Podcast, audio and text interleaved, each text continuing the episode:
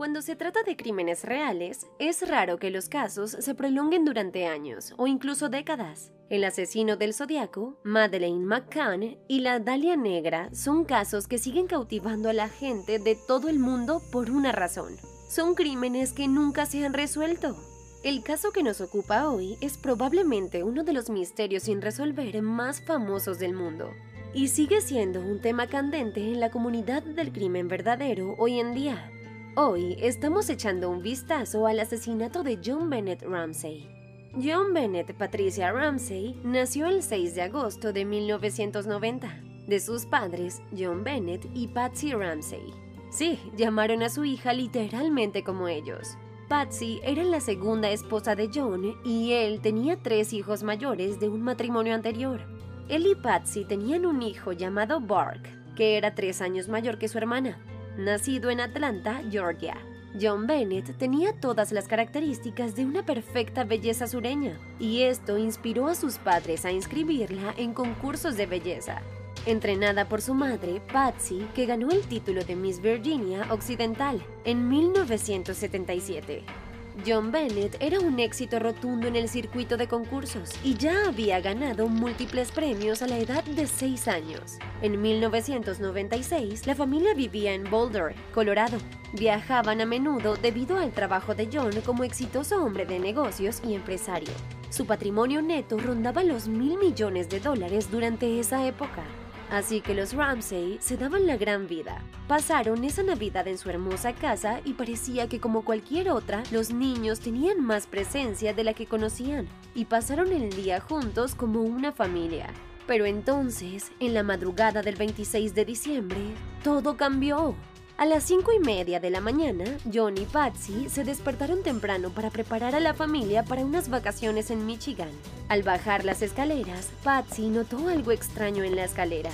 Una nota, para su horror. Se dio cuenta de que estaba leyendo una nota de rescate por su hija, John Bennett. En este momento tenemos a su hija en nuestro poder. Está a salvo e ilesa. Y si quieren verla en 1997, deben seguir nuestras instrucciones al pie de la letra. Esta persona era específica sobre lo que quería a cambio de que John Bennett volviera a salvo. 118 mil dólares en efectivo y se pondrían en contacto con ellos entre las 8 y las 10 de la mañana para organizar el intercambio. Cuando Patsy volvió a subir para ver si esto podía ser cierto, efectivamente John Bennett había desaparecido de su cama. Por suerte, Bark seguía durmiendo y parecía estar totalmente bien. Patsy llamó a la policía, que acudió a la casa tan rápido como pudo, llegando a los pocos minutos de la llamada a la casa. La policía comenzó inmediatamente a investigar. Tomaron la nota como prueba y empezaron a registrar la casa, buscando cualquier lugar por el que hubiera entrado una persona ajena a la casa y luego se hubiera ido con John Bennett. Aquí fue donde las cosas empezaron a ponerse extrañas. Por un lado, justo después de llamar a la policía, Patsy llamó a sus amigas Fleet y Priscilla White y les pidió que fueran a la casa. Tener gente al azar en la escena del crimen no es la mejor idea, pero la policía no los rechazó y les pidió ayuda para registrar la casa. Registraron el sótano y descubrieron que había una pequeña ventana rota, así como una maleta con un trozo de cristal al lado. Durante las dos horas siguientes llegaron al lugar más amigos de la familia mientras la policía registraba y tomaba las huellas dactilares en la casa. Entonces, por alguna razón, a la una de la tarde, la policía dio instrucciones a la familia y a sus amigos para que registraran de nuevo la casa y vieran si había algo raro. Desde toda esa mañana, la gente se movía y caminaba por la casa, no puedo imaginar cómo pensaron que eso sería útil. John Ramsey bajó a registrar de nuevo el sótano y unos minutos después regresó llevando el cuerpo de John Bennett y pidiendo ayuda a gritos. Encontraron a John Bennett envuelto en una manta, con las extremidades atadas con un cordón blanco y cinta adhesiva sobre la boca. Prácticamente desde el momento en que John la recogió, la escena del crimen estaba arruinada. Moverla podría haber destruido múltiples pruebas, que podrían provenir de algo tan simple como la posición en la que estaba acostada. También quitaron la cinta adhesiva de su boca, que podría haber tenido la evidencia crucial de ADN. La causa de la muerte de John Bennett se determinó como estrangulamiento, así como una fractura de cráneo, más que suficiente para decir a la policía que se trataba de un asesinato, pero con una escena del crimen totalmente poco fiable y detalles confusos, este caso resultó ser más de lo que cualquiera de los investigadores esperaba, y por eso sigue sin resolverse hasta hoy. Así que echando un vistazo a algunas de las teorías, los principales sospechosos del caso eran la propia familia Ramsey. Esto puede parecer extraño, pero echando un vistazo a las pruebas, está bastante claro por qué eran sospechosos. Lo primero que llamó la atención de la policía fue la nota de rescate. Esta nota está considerada como una de las notas de rescate más extrañas de la historia, y es casi tan famosa como el propio caso. Por un lado, la nota tenía un total de 36 líneas y ocupaba tres páginas. Normalmente, las notas de rescate son muy cortas y van al grano.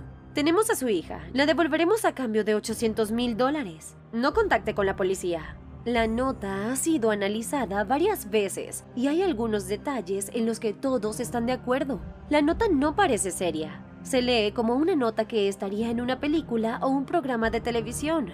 El escritor era muy dramático, y esto es inusual para este tipo de cartas. Además, fue escrita en un bloc de papel propiedad de los Ramsey, al igual que el bolígrafo utilizado para escribir una nota de tres páginas en la casa de su rehén cuando la familia podría despertar y darse cuenta de que algo va mal en cualquier momento. Más análisis concluyeron que la nota fue escrita por un individuo y no por alguien, parte de un grupo, como se dice en los escritos. Lo dedujeron porque el escritor se refería a los captores de John Bennett como ella.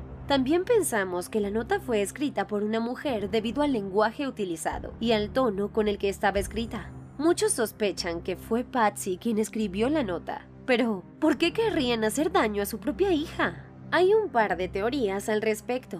Una de las teorías es que Bark hirió mortalmente a su hermana al golpearla accidentalmente en la cabeza y provocarle una fractura de cráneo. Bark se mantuvo completamente alejado de los medios de comunicación tras la muerte de su hermana, y sus padres siempre han sido muy protectores con él. ¿Fue esto para evitar que confesara accidentalmente su culpabilidad? Muchos coinciden en que esta sería una excusa probable para que los Ramsey montaran el gran si Bark fuera acusado de asesinato. Entonces podría arruinar el resto de su vida. Ya habían perdido un hijo. Tiene sentido que no quisieran perder a Bark, pero la siguiente teoría que rodea a John es un poco más oscura. Así que durante la autopsia de John Bennett no se encontró ningún otro ADN en ella, pero había evidencia de una lesión en su área privada y evidencia de que el área estaba limpia. Algunos sospechan que John violó a John Bennett mientras su esposa e hijo dormían. Tal vez una vez que ella se dio cuenta de lo que estaba pasando, gritó y John entró en pánico, matando a su hija para mantenerla callada, y luego escenificó el caso para evitar la cárcel. Esto podría explicar por qué trasladó a John Bennett de la escena del crimen original como forma de manipular deliberadamente las pruebas para dificultar su condena. Sin embargo, nunca se encontraron más pruebas que apoyaran este caso, especialmente porque no se habían registrado incidentes de esta naturaleza en la casa antes, con tan pocas pruebas físicas contra la familia. Las autoridades se vieron obligadas a descartarlos de la línea de sospechosos en el Tribunal de Opinión Pública. Muchos siguen creyendo que son culpables. ¿A quién más investigó la policía? El principal sospechoso es un vagabundo llamado Gary Olivia, un hombre que tenía 32 años cuando murió John Bennett y que tenía un historial de violaciones contra los padres. Cuando fue arrestado por un cargo no relacionado en el año 2000, al parecer había un recorte de periódico de John Bennett en su mochila. Además, uno de los amigos de Gary del instituto, Michael Bell, afirma que Gary le confesó una vez que había hecho daño a una niña en el año 1990, mientras Gary cumplía una condena de 10 años de prisión. También confesó el asesinato en una serie de cartas. Sin embargo, su ADN no coincide con el encontrado en la escena del crimen, y aunque la policía está al tanto de él, no le ha acusado por alguna razón. El siguiente es un antiguo maestro de escuela, John Mark Carr, que también confesó el asesinato. Fue detenido en el 2006 por cargos similares a los de Gary Olivia, y mientras estaba en prisión confesó haber matado accidentalmente a John Bennett con un nivel de detalle repugnante. Se sabe que tenía una gran fascinación por John Bennett, pero nunca hubo ninguna prueba que sugiriera que estuviera cerca de la casa en el momento de su muerte. Se cree que confesó falsamente el crimen para hacerse famoso. Uno de los últimos sospechosos conocidos es quizás el más siniestro de todos los Santa. Oh, vale, no literalmente Santa, sino un tipo que se disfrazaba de él durante las fiestas. Bill McReynolds. Bill era contratado cada año por los Ramsey para hacer de Santa en sus fiestas navideñas anuales. Y fue aquí donde conoció a John Bennett. Me sentía muy cerca de esa niña. Realmente no tengo otros niños con los que tenga esta relación especial. Ni siquiera mis propios hijos o mis propios nietos. Al parecer, John Bennett le había dado a Bill un frasco de purpurina dorada como su propio regalo a Papá Noel. Y él lo llevaba consigo a todas partes, incluso en una operación a corazón abierto como símbolo de buena suerte. También pidió a su esposa que mezclara la purpurina con sus cenizas después de su muerte. Dado que Bill estaba familiarizado con el barrio y la familia, no es descabellado pensar que podría haber entrado en la casa. Algunos han dicho que su fascinación por John Bennett fue exagerada, pero fue suficiente para convencer a la policía de que lo investigara. Bill y su esposa se mudaron a Cape Cod en 1998 para empezar de nuevo y escapar de las sospechas contra Bill, según su esposa. La idea de que alguna vez le hiciera algo a John Bennett le rompió totalmente el corazón.